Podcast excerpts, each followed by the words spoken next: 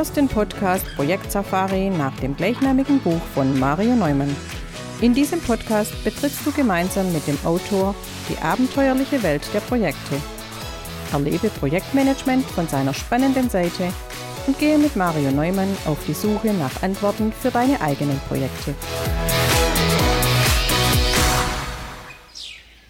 Hallo, liebe Projektabenteurer. In der guten Absicht, den Bedürfnissen der Anwender entgegenzukommen, berücksichtigen wir in Projekten gerne eine Vielzahl an Wünschen. Insbesondere natürlich in der Softwareentwicklung. Ergebnis ist dann oft eine viel zu komplizierte Lösung. Eine neue Software zum Beispiel hat eigentlich das Ziel, bestimmte Arbeiten zu erleichtern. Erreicht jedoch genau das Gegenteil, wenn sie mit Anforderungen überfrachtet wird und zahlreiche im Grunde unnötige Funktionen erfüllt. Bei Softwareentwicklern ist dieses Phänomen unter dem Begriff Creeping Featureitis bekannt. Du bist gespannt darauf, warum Creeping Featureitis nicht nur IT-Projekte befällt? Dann lehn dich zurück und lass dich inspirieren von der 122. Folge meines Projekt Safari Podcasts.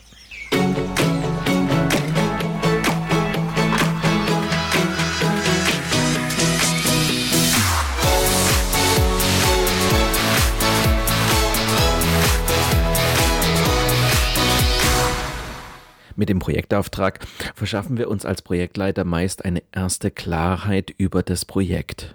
Wir wissen nun, was der Auftraggeber mit dem Projekt erreichen möchte. Das klingt gut, ist aber bestenfalls die halbe Miete. Einigkeit mit dem Auftraggeber bedeutet nämlich noch lange nicht, dass auch die anderen Beteiligten das Projekt verstanden haben. Und schon gar nicht, dass sie ihm in der geplanten Form zustimmen. Damit steht bereits das nächste Abenteuer vor der Tür. Jede Abteilung, die von dem Vorhaben tangiert ist, hat nämlich ihre eigenen Interessen. Marketing, Produktion, Controlling, IT. Alle wollen mitreden. Alle artikulieren ihre Erwartungen und bringen Wünsche ein. Wie könnt ihr als Projektleiter euren Projektauftrag denn gegen dieses Trommelfeuer verteidigen? Wie könnt ihr verhindern, dass das Projekt zerredet oder eben mit Sonderwünschen überfrachtet wird? Sollt ihr die diversen Ansinnen einfach ignorieren? Zu Beginn der Sendung möchte ich an einem Beispiel aus einem Großkonzern verdeutlichen, dass viele Projekte noch bevor sie offiziell begonnen haben, eine höchst kritische Phase durchlaufen. Im weiteren Verlauf der Sendung möchte ich euch zeigen, wie man in klassischen Projekten mit wenigen Schritten eine solide Lösungsarchitektur entwerfen kann. Wie üblich nenne ich auch heute keine Namen. Dazu verpflichtet mich die vereinbarte Verschwiegenheit gegenüber meinen Kunden. Trotzdem kann ich natürlich anonymisiert über den Fall berichten. In dem Unternehmen existieren nämlich zwei unabhängig voneinander agierende Schulungsabteilungen. Da ist auf der einen Seite die Kundenschulung, die eine hohe Anzahl an Standardveranstaltungen für Kunden abwickelt. Und auf der anderen Seite haben wir die Mitarbeiterschulung, die individuelle Schulungen für die eigene Belegschaft anbietet. Dem Vorstand war der parallele Betrieb der beiden Schulungsabteilungen ein Dorn im Auge. Man vermutete, ja zu Recht, hier ein erhebliches Einsparpotenzial. So entstand die Idee, ein einheitliches Learning Management System zu schaffen, um die Lernvorgänge künftig besser zu steuern. Damit verbunden war die Einführung einer sehr komplexen Software. Zwei Jahre später blüht das Chaos. Das Projektteam hat sich in teils völlig konträren funktionalen Anforderungen der beiden Abteilungen hoffnungslos verheddert. Das Kerngeschäft der Kundenschulung ist das Veranstaltungsmanagement. Außerdem will man Geld mit den Schulungen verdienen. Damit richtet sich das Hauptaugenmerk auf organisatorische Belange und natürlich die Buchhaltung. Das Kerngeschäft der Mitarbeiterschulung ist dagegen die Personalentwicklung – der Blick richtet sich hier auf den Aufbau von Fähigkeiten in der Belegschaft. Organisatorische Belange sind eher zweitrangig. Die Buchhaltung spielt hier überhaupt keine Rolle. Diese teils völlig konträren funktionalen Anforderungen haben dazu geführt, dass die vermeintliche Standardsoftware sehr stark angepasst werden musste. Allein die Anpassungen der Software haben am Ende Millionen verschlungen. Der Vorstand der dem Treiben nicht länger tatenlos zusehen wollte, stellte den Projektleiter schließlich zur Rede. Ein Jahr und weitere Millionen später hieft der Projektleiter das Projekt mit letzter Kraft über die Ziellinie. Geschafft. Nun spricht er bei der IT-Abteilung vor, um noch die Einführung und die Betreuung des Produktivsystems zu besprechen. Und jetzt kommt der Clou.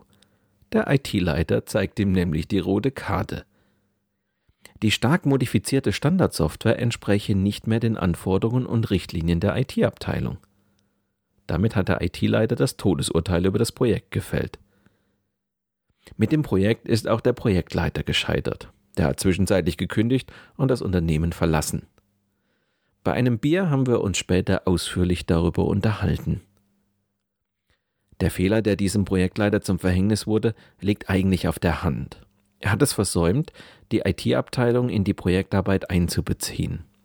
Hätte er von Beginn an Wert auf ein durchgängiges und alle Beteiligten einschließendes Anforderungsmanagement gelegt, wäre ihm die böse Überraschung am Ende erspart geblieben. Seine Aufgabe wäre es gewesen, die unterschiedlichen Anforderungen an das System systematisch zu erheben und zu berücksichtigen. In diese Systematik hätte er nicht nur die Anforderungen der IT aufnehmen müssen, sondern auch die der anderen Beteiligten, insbesondere der beiden Schulungsabteilungen. Die agile Fangemeinde wird sagen, mit Scrum wäre das nicht passiert. Ob es mit Scrum passiert wäre oder nicht, kann ich gar nicht sagen. Natürlich wäre gerade in diesem Fall eine agile Vorgehensweise hilfreicher gewesen, um das Chaos zwischen den beiden Fachabteilungen zu verhindern, also die Anforderungen der Kundenschulung und der Mitarbeiterschulung gezielt abzuarbeiten. Aber lassen wir das mal außen vor. Was das Beispiel zeigt, ist Folgendes. Schon bevor die Reise richtig losgeht, können Versäumnisse den späteren Projekttod bedeuten. Wer versucht, den Wünschen und Anforderungen gerecht zu werden, begibt sich auf ein gefährliches Terrain. Das fängt schon bei der Anforderungsanalyse an, die manche Tücken in sich birgt. An dieser Stelle ein kurzer Hinweis zu unserem Seminar Projektteams schlagkräftig aufstellen. Wer will nicht eine schlagkräftige Truppe haben, mit der man gemeinsam durch dick und dünn geht?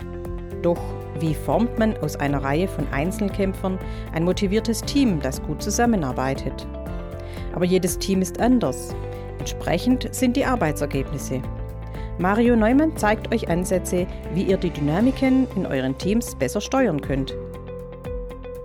Weitere Informationen zu unseren Seminaren findet ihr unter marioneumann.com/seminare.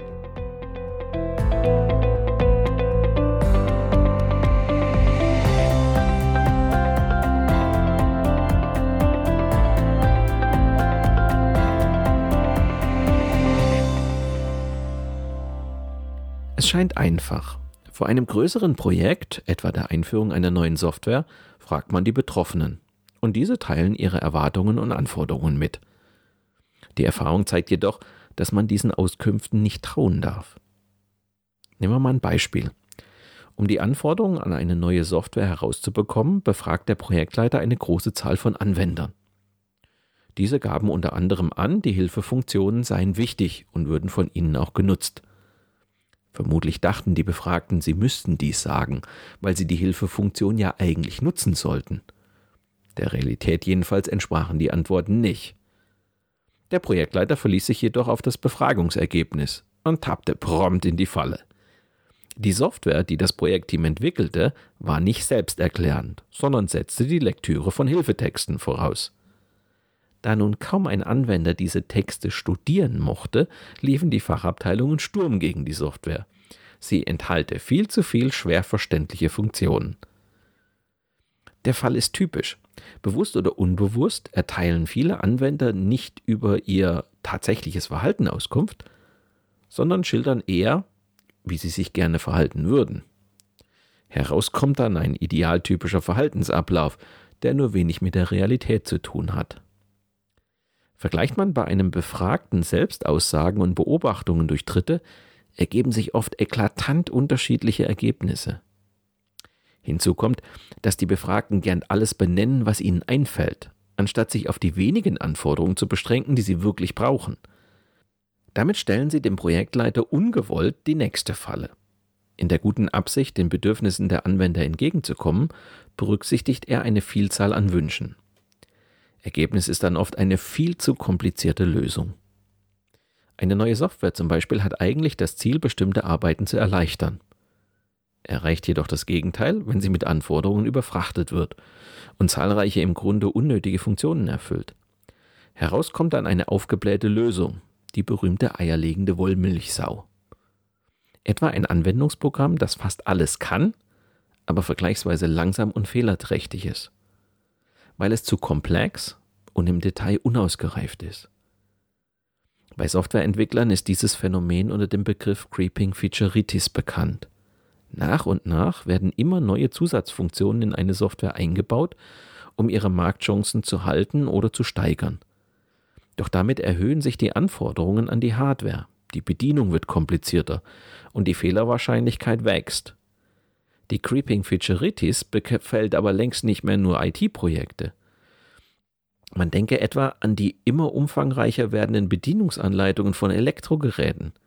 Sie lassen darauf schließen, dass diese Geräte weit mehr Funktionen enthalten, als ein Anwender begreifen oder sogar nutzen kann. Mit einem Projekt verfolgt der Auftraggeber ein bestimmtes Ziel. Er möchte eine Innovation entwickeln, ein neues Geschäftsfeld erschließen oder einen wichtigen Geschäftsprozess systemtechnisch unterstützen.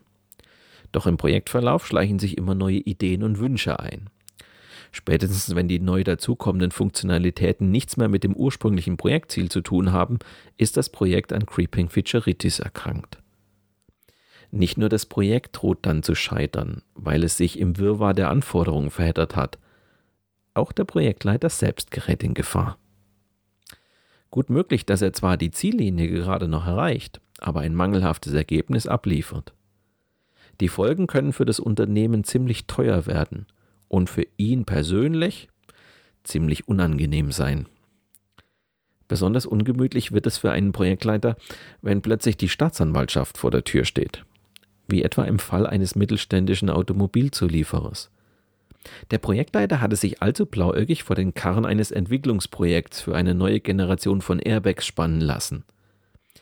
Eigentlich hätte er spezifische Anforderungen an die Sicherheit identifizieren, entsprechende Prüfungen durchführen und eine abschließende Dokumentation erstellen müssen.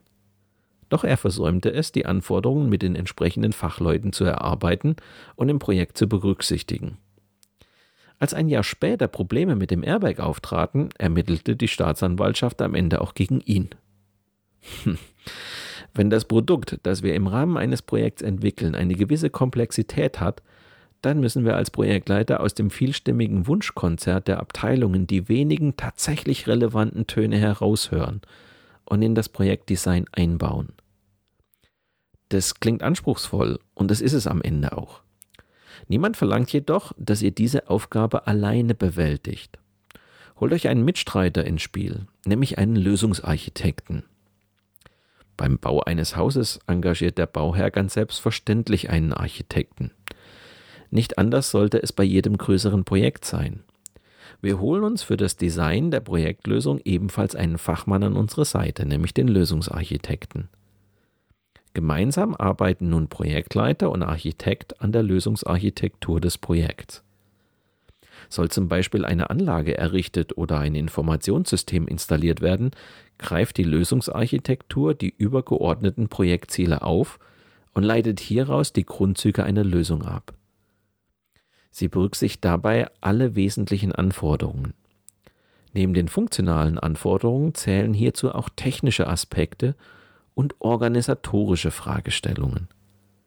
Eine solche integrierte Lösungsarchitektur ermöglicht die Definition, Entwicklung, Implementation und zukünftige Erweiterbarkeit eines komplexen Systems da sie sowohl die geschäftliche Sicht der Unternehmensleitung als auch die fachliche Sichtweise der Experten einbezieht, bewährt sich die Entwicklung einer Lösungsarchitektur insbesondere in sich schnell verändernden Umgebungen.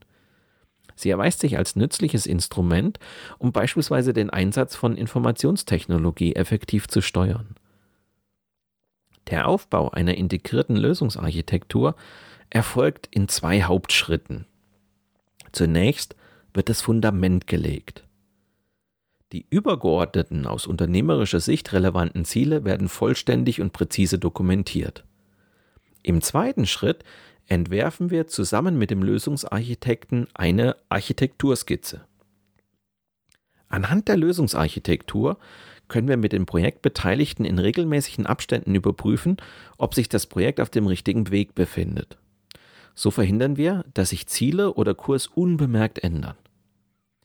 Fangen wir mit dem Fundament an, nämlich den Geschäftstreibern und den Geschäftszielen. Um die Lösungsarchitektur auf ein solides Fundament zu stellen, kommen wir als Projektleiter in vielen Fällen nicht umhin, uns erneut mit den Zielen des Projekts auseinanderzusetzen. Ja, das mag erstaunen. Da haben wir gerade erst den Projektauftrag geklärt und darin ein klares Projektziel formuliert, und nun sollen wir das Zielebündel erneut aufschnüren? Es ist durchaus normal, nach einigen Tagen festzustellen, dass eine Nachjustierung erforderlich ist. Manches Ziel wird erst nach einem weiteren Gespräch mit dem Auftraggeber wirklich klar. Ausgehend von den Geschäftstreibern identifizieren wir mit dem Auftraggeber zunächst gemeinsam die Geschäftsziele, die mit dem Projekt erreicht werden sollen. Erst jetzt sind wir in der Lage, die zielführenden Ideen in das Projekt aufzunehmen, die überflüssigen Ansinnen hingegen abzuwehren. Anhand der nunmehr solide abgesicherten Ziele gehen wir mit dem Lösungsarchitekten ans Werk und bestimmen die Anforderungen an die Lösungsarchitektur. Hinter den Geschäftstreibern steht die Frage, was treibt meinen Auftraggeber dazu, Geld in dieses Projekt zu investieren? Es geht also darum, die Hintergründe des Projekts auszuleuchten. Im Falle einer Produktinnovation bedeutet es zum Beispiel, die Kundenmotive für den Kauf des neuen Produkts zu ermitteln. Aus den Geschäftstreibern lassen sich wiederum die Geschäftsziele ableiten. Sie geben nämlich Antwort auf die Frage, welche geschäftlichen Ziele möchte das Unternehmen mit der Realisierung des Projekts erreichen? Oder zu welchen Geschäftszielen soll das Projekt einen Beitrag leisten? Aus diesen Antworten ergeben sich die Zielvorgaben für die Lösung, die der Lösungsarchitekt dann erarbeitet. Er weiß nun, was seine Lösung im Hinblick auf die Geschäftstreiber leisten muss. Wir können das ja mal beispielhaft für das Learning Management System machen, also für die Kundenschulung und die Mitarbeiterschulung. Geschäftstreiber könnten beispielsweise gewesen sein, die enormen Kosten durch den Betrieb von zwei unabhängigen Schulungssystemen, das Betriebsrisiko, weil für das Schulungssystem der Mitarbeiterschulung längerfristig kein Support mehr gewährleistet war, die mangelnde interne Akzeptanz, weil beide Systeme in die Jahre gekommen waren. Ähnlich ließe sich daraus sicher auch einige Geschäftsziele ableiten. Ziel wäre beispielsweise die aufgabenübergreifende Harmonisierung der Schulungsprozesse. Ziel wäre vielleicht auch der Aufbau eines zentralen Berichtswesens Vielleicht wäre auch die Standardisierung des Eventmanagements ein wichtiges Ziel. Aus diesen Zielen lassen sich nun konkrete Anforderungen für eine Lösung ableiten. Sie betreffen die geschäftlichen Anforderungen und die Funktionalität genauso wie die technischen Ansprüche und die organisatorischen Bedürfnisse. Dabei müssen wir auch unausgesprochene Erwartungen an eine Lösung beachten, etwa dass eine neue Software sich dem Nutzer intuitiv erschließt und ohne die großen Hilfetexte auskommt. Als Projektleiter stehen wir vor der Herausforderung, unrealistische Wünsche zu identifizieren und konsequent abzulehnen. Nur so können wir Widersprüche oder Enttäuschungen im weiteren Projektverlauf vermeiden. Zum anderen sollten wir alle sinnvollen Anforderungen in die Projektarchitektur aufnehmen und nachvollziehbar darstellen. Nur so kann das Projektteam sie verstehen und erfolgreich in die Projektarbeit einbeziehen.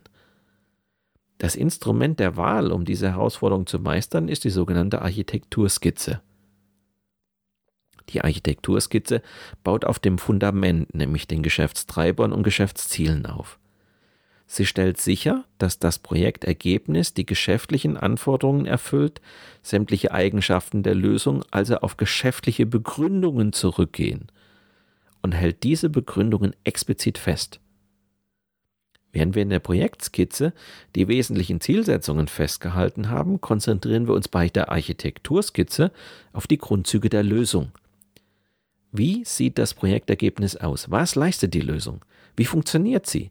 Wie ist sie technisch und organisatorisch umgesetzt? Die Architekturskizze bezieht vier Sichtweisen in die Lösungsarchitektur mit ein, nämlich die geschäftliche, die funktionale, die technische und die organisatorische Sicht. Die vier Sichtweisen einer Lösungsarchitektur lassen sich am Beispiel eines Hausbaus verdeutlichen. Wenn wir entschieden haben, ein eigenes Haus zu bauen, wen kontaktieren wir dann zuerst? Einen Maurer, einen Innenarchitekten, einen Küchenbauer? Natürlich nicht. Wir wenden uns an jemanden, mit dem wir die grundlegenden Dinge besprechen können, der uns hilft, das Projekt von allen Seiten eingehend zu betrachten und der die notwendigen Schritte veranlassen kann. Wir gehen zu jemandem, der unsere Vorstellungen präzisieren kann und der uns hilft, die richtigen Entscheidungen zu treffen. Kurz, wir gehen zu einem Architekten. Der Architekt entwirft ein Konzept für ein Haus. Er kennt die Fragen, die er stellen muss und weiß die Antworten richtig einzusortieren. Dann legt er uns eine Architekturskizze vor. Sie beschreibt die verschiedenen Sichten und berücksichtigt dabei die wichtigsten Aspekte des geplanten Hauses. Im nächsten Schritt wird er die einzelnen Sichtweisen weiter detaillieren und die Skizze zu einem Architekturkonzept vervollständigen. Erst jetzt, wenn das Konzept steht, beginnt er mit dem Entwurf des Hauses. Ein Architekt nimmt also zuerst die Anforderungen auf und fertigt dann einen Entwurf an. Was so selbstverständlich klingt und im Hausbau als einzig sinnvoller Weg gilt, hat sich im klassischen Projektmanagement noch kaum herumgesprochen. Da werden oft schon Lösungen ausgewählt, noch bevor die Anforderungen feststehen. Typisches Beispiel, man wählt schon zu Projektbeginn eine Standardsoftware aus, ohne zu wissen, ob diese vermeintliche Ideallösung nicht am Ziel vorbeigeht. Man entscheidet sich für eine Variante, ohne Machbarkeit und Konsequenzen geprüft zu haben. Auf diese Weise stürzt sich das Projektteam blindlings in ein unkalkulierbares Abenteuer. Wenn dann im Verlaufe des Projekts die Anforderungen auf den Tisch kommen, wird die Standardsoftware so lange zurechtgebogen, bis sie ihren Zweck erfüllt. Die Anpassungen verschlingen aber Unsummen und von den so fantastischen Vorteilen, von denen einmal alle geschwärmt haben, bleibt am Ende überhaupt nichts mehr übrig. Besser ist es, wie beim Hausbau vorzugehen. Der Lösungsarchitekt erstellt zunächst eine Architekturskizze, indem er die Fragen nach dem Warum, Was, Wie und Womit beantwortet. Jede dieser Fragen vertritt eine andere Sicht auf die Architektur, nämlich die geschäftliche, die funktionale, die technische und die organisatorische Sicht.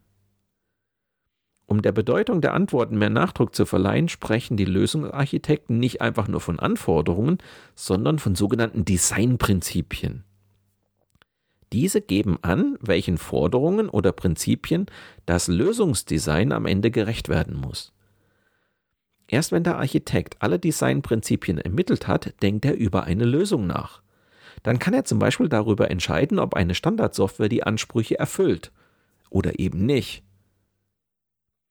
Lass uns zum Abschluss der Sendung noch die vier Bausteine einer Lösungsarchitektur kurz anschauen.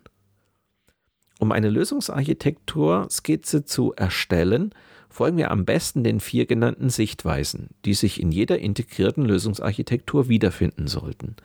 Der geschäftlichen, der funktionalen, der technischen und der Implementierungssicht, wie wir das bisher auch schon ein paar Mal diskutiert haben. Die folgenden Leitfragen weisen den Weg, um diese vier Bausteine einer Lösungsarchitektur zu erstellen und am Ende zusammenzufügen. Fangen wir mit der geschäftlichen Sicht an. Die Kernfrage lautet, warum tun wir das? Was wollen wir damit erreichen?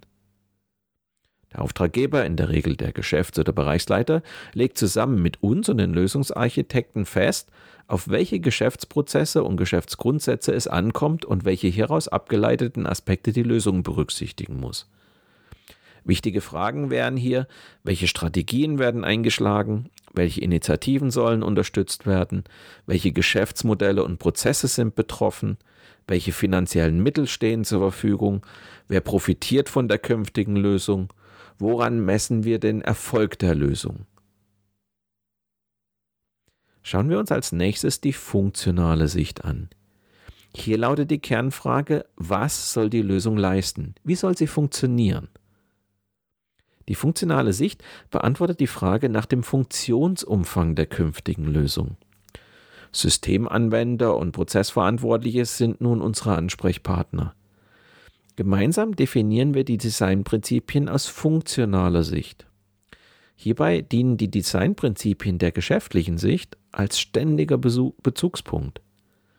In die Architekturen dürfen nur solche funktionalen Anforderungen eingehen, die dazu dienen, die geschäftlichen Ziele zu unterstützen. Streng genommen dürfte es da am Ende keine funktionalen Anforderungen geben, die nicht auf mindestens eine geschäftliche Anforderung einzahlen. Wichtige Fragen wären hier, was soll die fertige Lösung leisten? Wie soll die Lösung genutzt werden? Welche Services soll die Lösung bieten? Welche Informationen liefert sie und für wen? Und von welcher Qualität muss die Lösung sein? Dann brauchen wir noch die technische Sicht. Hier lautet die Kernfrage, wie soll die Lösung eigentlich arbeiten? Nun werden die Techniker mit den funktionalen Anforderungen konfrontiert. Sie müssen sich Gedanken darüber machen, wie die funktionalen Anforderungen technisch umgesetzt werden können. Neben dem Projektteam, dem meist auch Lösungsentwickler und technische Berater angehören, werden gegebenenfalls weitere Fachexperten hinzugezogen. Die bereits vorliegenden Designprinzipien aus funktionaler Sicht bilden den Bezugspunkt für die Definition der technischen Sicht. Es werden technische Anforderungen definiert, die dazu dienen, eine oder mehrere funktionale Anforderungen zu realisieren. Gleichzeitig kommen technische Designprinzipien hinzu, die technologische Standards aufgreifen, welche im Unternehmen berücksichtigt werden müssen. Auch hier gibt es einige wichtige Fragen zu klären. Wie soll das System strukturiert und konstruiert werden? Was sind die Schnittstellen und andere Einschränkungen? Welche Applikationen und Daten werden benötigt? Wie soll die Infrastruktur aussehen? Welche Standards sollten gelten? Und wie soll die Qualität gewährleistet werden? Und als letztes steht noch die organisatorische Sicht aus. Hier lautet die Kernfrage, womit soll die Lösung implementiert werden? Wie organisieren wir uns? Im letzten Schritt der Auseinandersetzung mit der organisatorischen Sicht machen wir uns Gedanken über die Vorgehensweise bei der späteren Implementierung. Wir definieren organisatorische Designprinzipien. Wir versuchen frühzeitig festzulegen, wie die Lösung gebaut und implementiert werden soll. Wichtige Fragen wären beispielsweise, welche Produkte und Komponenten werden für das System benötigt? Von welchem Lieferanten bezieht man diese Produkte und Komponenten? Wie soll die Lösung entwickelt und ausgeliefert werden? Welche Validierungsmethoden sollen zur Anwendung kommen? Wie soll die Lösung später betrieben werden? Und wie soll mit Änderungen umgegangen werden? Die agilen Freaks unter euch werden sich sicher fragen, wozu man das in agilen Projekten eigentlich braucht, wenn doch der Product Owner mit seinem Product Backlog dafür sorgt, dass das Projektergebnis Schritt für Schritt entwickelt wird.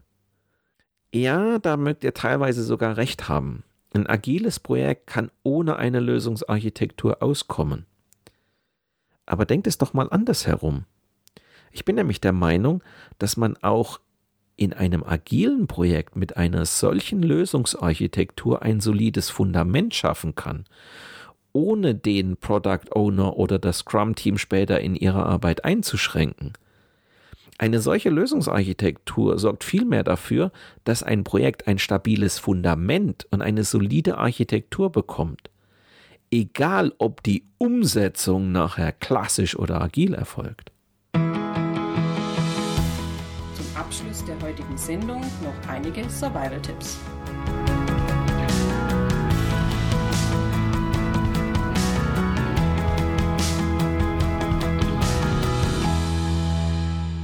Die Anforderungsanalyse ist kein Wunschkonzert. Nicht die Wünsche der Anwender zählen, sondern ihre Bedürfnisse. Und diese müssen sich aus den Geschäftszielen ableiten. Setze klare Grenzen, abgeleitet aus eindeutigen Zielen. Ansonsten besteht die Gefahr, dass andere Personen auch gute Ideen haben, welche Funktionalitäten man noch aufnehmen sollte. Dokumentiere die Geschäftstreiber und Ziele zu Beginn vollständig und präzise und leite daraus die geschäftlichen, funktionalen, technischen und organisatorischen Anforderungen ab. Die Anforderungen müssen einfach, verständlich und zugleich eindeutig formuliert sein, sodass kein Interpretationsspielraum bleibt. Lege fest, inwieweit bestimmte Stakeholder das Projektergebnis beeinflussen dürfen. So darf der Betriebsrat Ansprüche an den Datenschutz oder die Barrierefreiheit stellen, nicht aber zusätzliche Funktionalitäten fordern. Wenn ihr euch näher für die Entwicklung von Lösungsarchitekturen interessiert, dann werft doch einen Blick in mein Buch Projekt Safari. Dort findet ihr auch ein ausführlich dokumentiertes Beispiel, wie man sich die verschiedenen Sichten mit ihren Designprinzipien vorstellen kann. In Toms Tagebuch am Ende des Kapitels beschreibt er, wie ich typischerweise einen Workshop durchführe, in dem Lösungsarchitekturen entwickelt werden. Wenn ihr euch für einen solchen Workshop interessiert, einfach eine kurze E-Mail senden. Weitere Informationen zu mir und meiner vielfältigen Arbeit als Trainer und Berater für eine erfolgreiche Projektarbeit findest du auf meiner Internetseite unter www.projektsafari.de.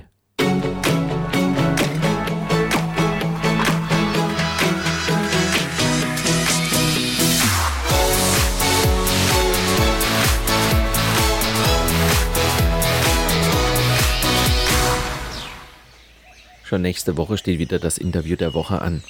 Dieses Mal habe ich Sebastian Krahe zu Gast. Sebastian ist eine Koryphäe auf dem Gebiet der Softwareentwicklung.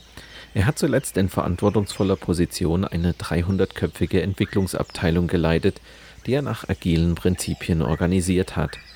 Ich habe ihn eingeladen, um mit ihm über die verschiedenen Aspekte einer agilen Entwicklungsabteilung zu diskutieren. Ich möchte mit Sebastian Krahe im Interview der Woche darüber sprechen, welche Herausforderungen in agilen Organisationen gemeistert werden müssen. Wenn du gespannt darauf bist, welche Lösungsansätze es gibt, um eine Entwicklungsorganisation agil aufzustellen, dann höre doch nächste Woche wieder rein oder abonniere einfach meinen Podcast Projekt Safari bei SoundCloud, Spotify, Google oder Apple Podcasts. Dann bleibst du immer auf dem Laufenden. Mit diesem kleinen Hinweis endet die heutige Episode meines Podcasts Projekt Safari. Danke fürs Zuhören, hinterlasst mir eine positive Bewertung auf eurer Podcast-Plattform und bleibt mir auch während der kommenden Episoden treu. Euer Mario Neumann.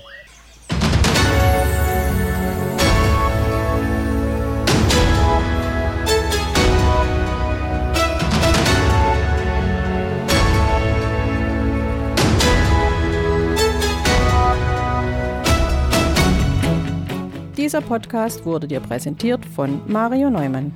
Mario Neumann ist Experte für Projektmanagement. Als Trainer und Coach begleitet er Projektleiter durch alle Phasen ihrer Projekte. Seine Methoden hat er aus der Praxis für die Praxis entwickelt. Effektiv, leicht verständlich und sofort anwendbar.